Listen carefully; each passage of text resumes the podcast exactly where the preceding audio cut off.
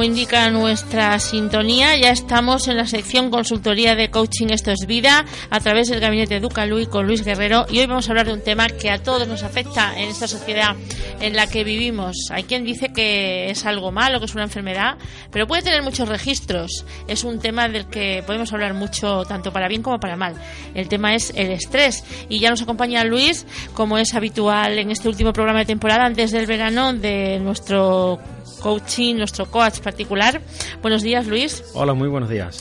Bueno, pues en verano es la época en la que menos nos estresamos por aquello de las vacaciones, ¿no? Sí. Aunque sí. también las vacaciones pueden ser estresantes, a veces. Sí, es cierto. Ahora resulta que tenemos el estrés eh, pre-vacacional y luego cuando regresemos tenemos el estrés post-vacacional. ¿Vale? Siempre estamos viviendo en estrés Hay porque ahora hay, ver. ahora hay que acabar mucho trabajo que tenemos pendiente y eh, preparar la estancia, mm, la familia, dónde quedó el perro. Es decir, tenemos un estrés mm, de, de cómo organizarnos a la organizar las vacaciones, organizar todo. Y es verdad que hay que ver en esa sociedad en la que vivimos que nunca desconectamos. Eso es precisamente el estrés, no desconectar, estar continuamente en tensión. Decíamos que tiene una parte buena y otra mala, porque Claro. el estrés no todo es malo, ¿no? Claro, el estrés, el estrés no es malo, es una respuesta adaptativa de, de nuestro organismo ante una situación eh, de peligro. Sí que si la alargamos y la prolongamos en el tiempo, sí que entonces podríamos hablar del estrés, del estrés malo, ¿no? Pero el estrés normal es la reacción natural del organismo en una respuesta o un desafío físico o emocional, ¿no?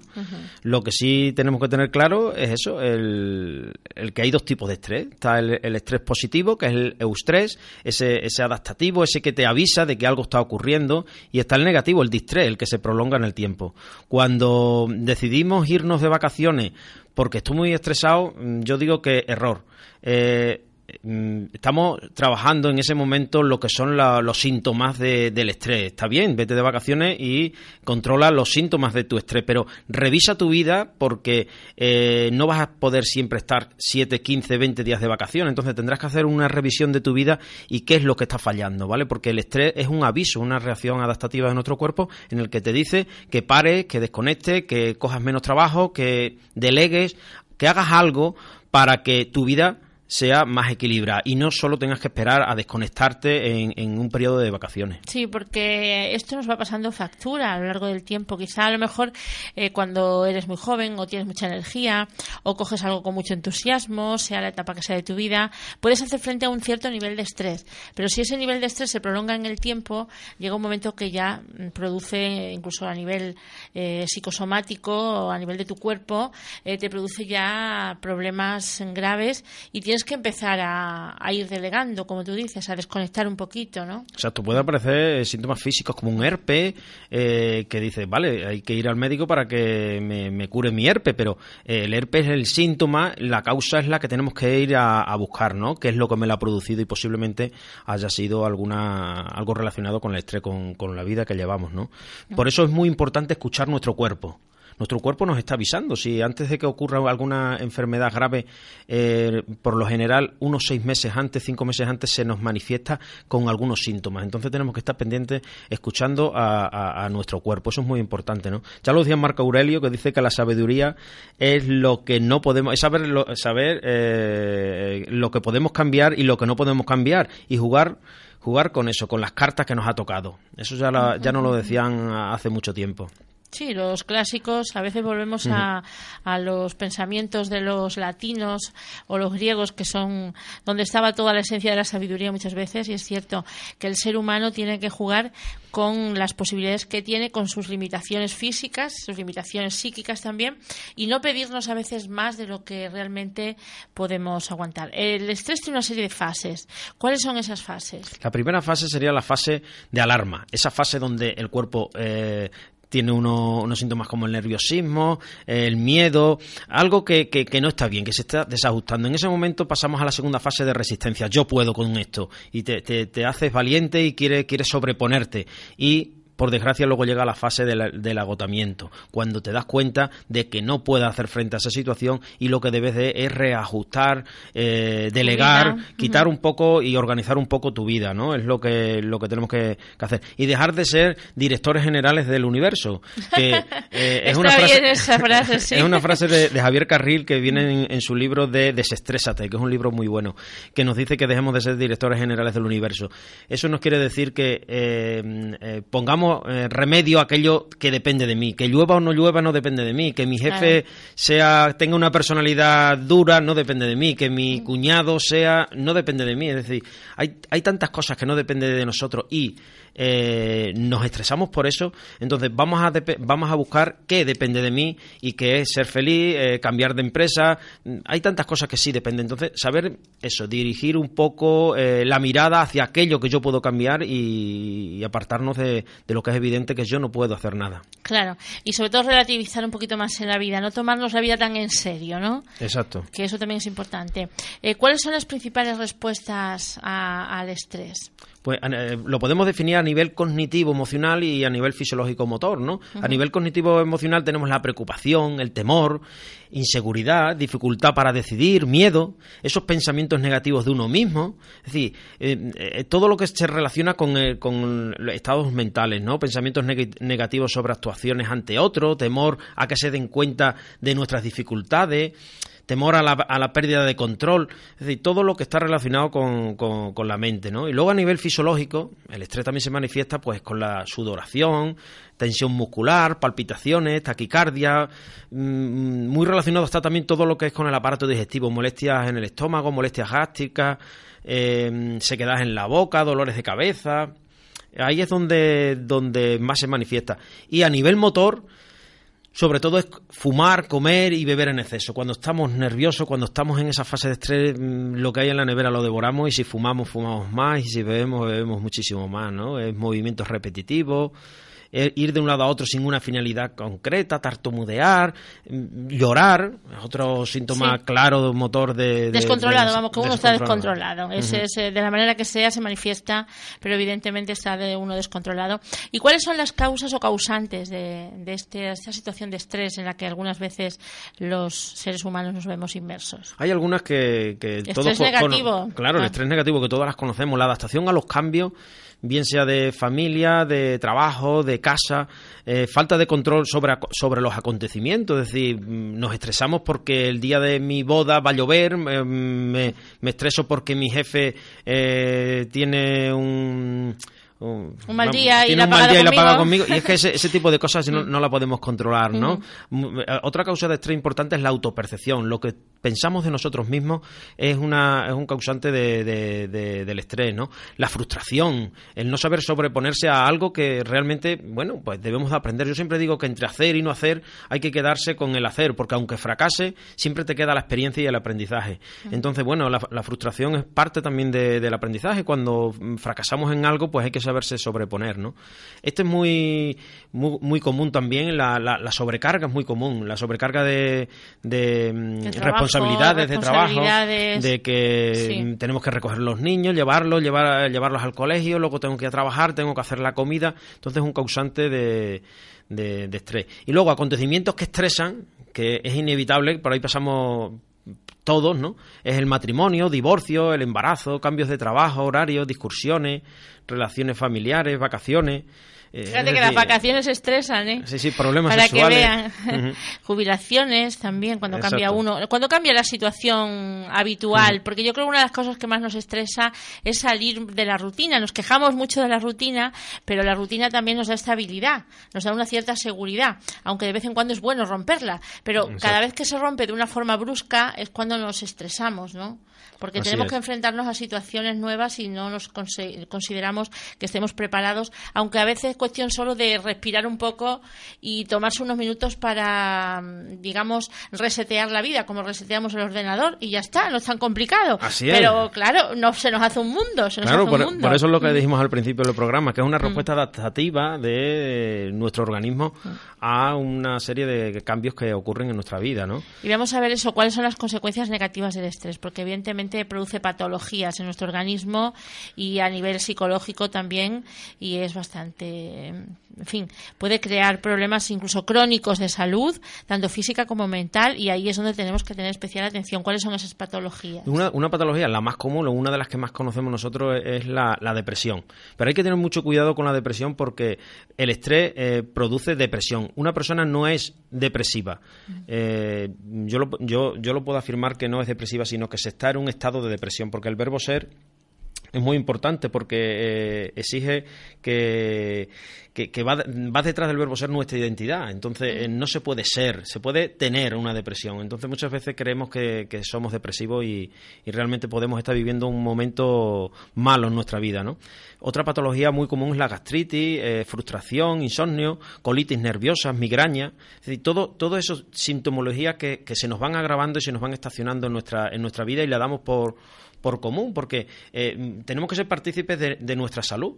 Muchas veces acudimos al médico a que nos dé una pastilla para seguir eh, comiendo chuletones, eh, para seguir que no me duele la cabeza, para seguir haciendo aquello que, tu cuerpo te está avisando que no lo hagas. Simplemente es eso. Entonces pasemos a escuchar nuestro cuerpo y nos irá mucho mejor. Claro.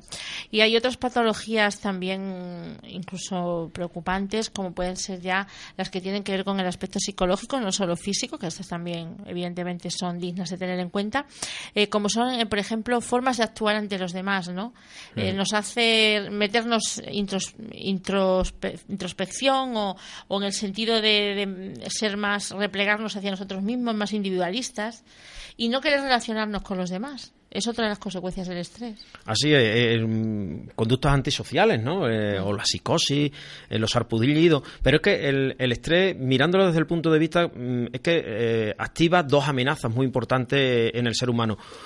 Ante una situación de estrés, como puede ser quedarse en paro, el ser humano rápidamente lo primero que hace es no, lo primero que se le viene a la cabeza es que no pueda poder hacer frente a lo físico, ¿no? Que puede ser la hipoteca, la factura, el colegio del niño. Mm. Entonces esa es la primera amenaza, por eso empezamos a generar el estrés.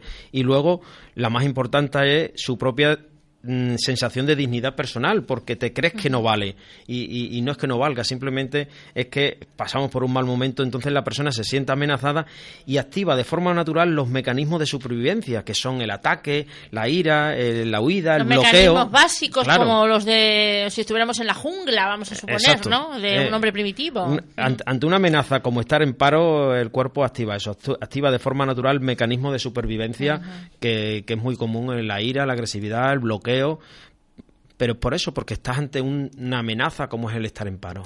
Vamos a leer nuestro relato del día, si te parece. Hoy hemos elegido uno muy bonito que además de hablar del estrés nos habla también de, muchas cosas más que hay que tener en cuenta en la vida, de cómo reconsiderar nuestra vida y darle importancia a las cosas que verdaderamente la merecen y que lleva por título la humildad.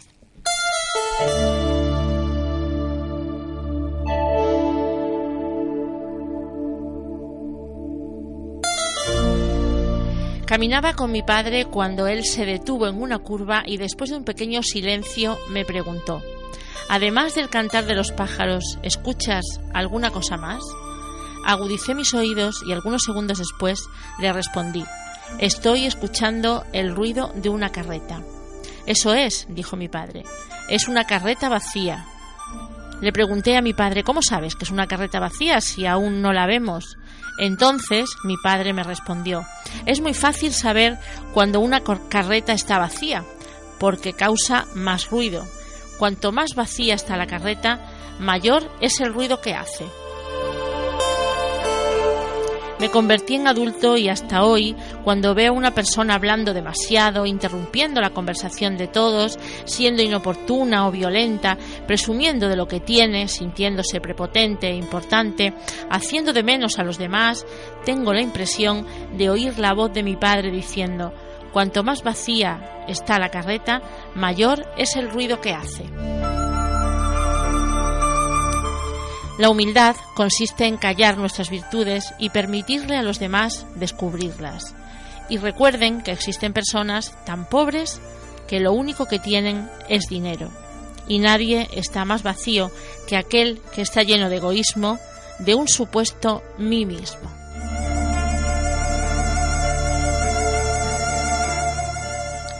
Bueno, pues aquí hablamos de muchas cosas, ¿no? De cómo las personas, indirectamente hablamos del estrés porque evidentemente para conseguir darnos tanta importancia, como dice aquí, de la carreta vacía, tenemos que estresarnos y aparentar que abarcamos muchas cosas cuando realmente no es para tanto, no hay para tanto en la vida, ¿no? Así es, mm. yo en esto lo que podría decir es que mm, como consejo ante el cuento o el tema que nos trae hoy es que lo único que tenemos es, el presente y, mm. tenemos que aprender a vivir el aquí y el ahora.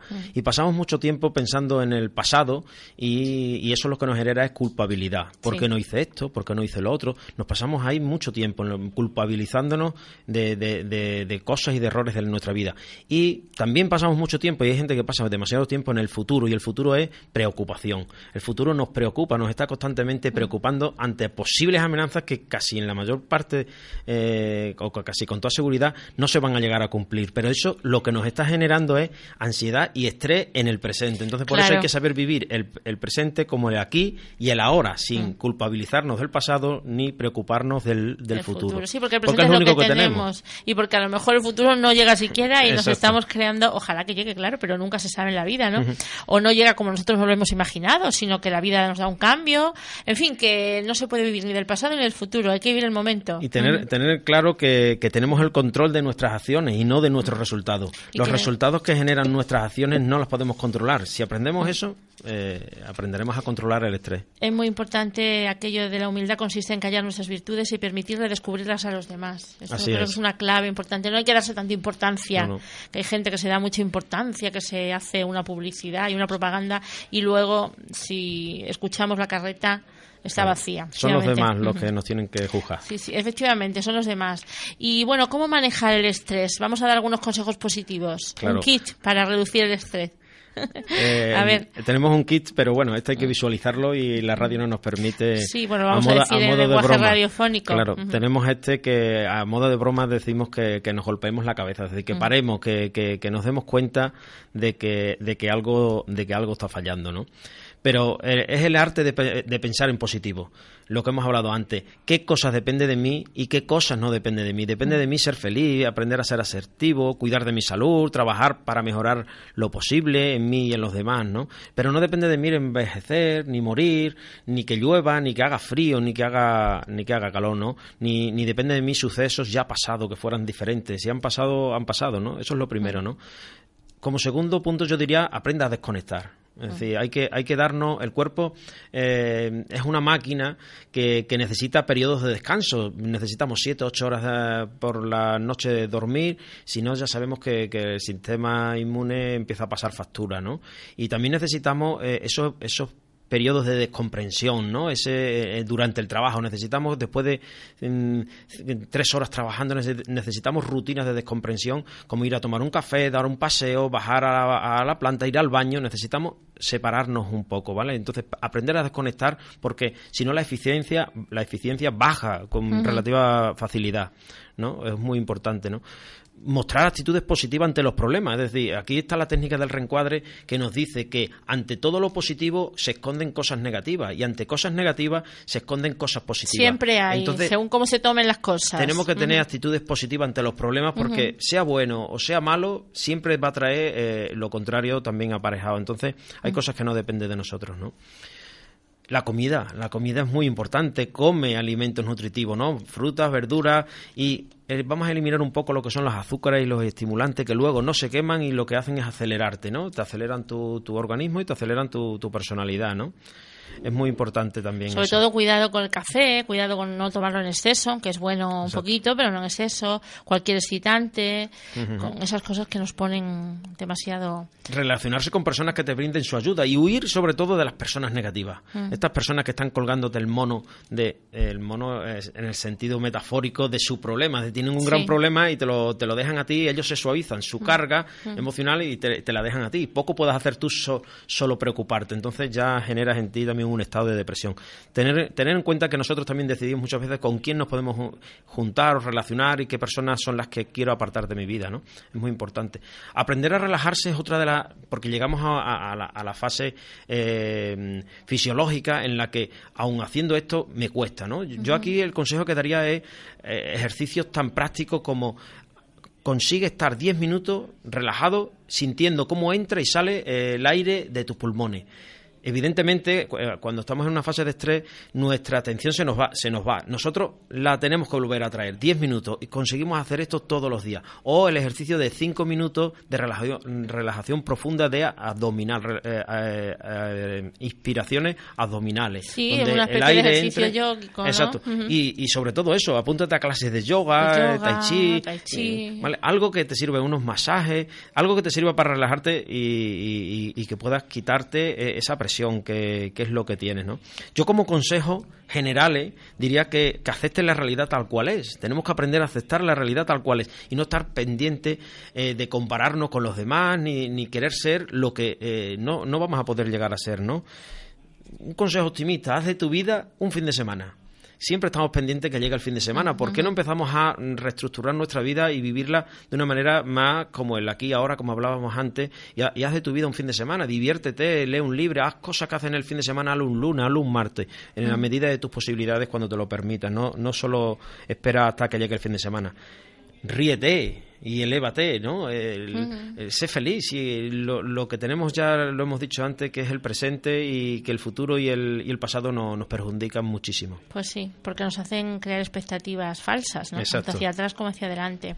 Y sobre todo mm, tomarnos las cosas con más relatividad, ¿no? Es muy importante. Así es tenemos que hay un hábito muy importante que él dice el hábito de Stephen Covey el libro este que ya hablamos de los siete hábitos de las personas altamente efectivas que es afila la sierra que era el, el hábito número siete que hay personas que, que, están dando hachazo para cortar un árbol y no se paran a afilar el hacha. Tenemos que parar, tenemos que trabajar, pero tenemos que afilar el hacha. Afilar el hacha son esos momentos de descomprensión, esos momentos de relax, esos momentos que, que son tan necesarios para poder seguir talando el árbol. Entonces, afila la sierra es el, séptimo hábito de Stephen Covey que, que yo creo que viene muy al hilo con el programa.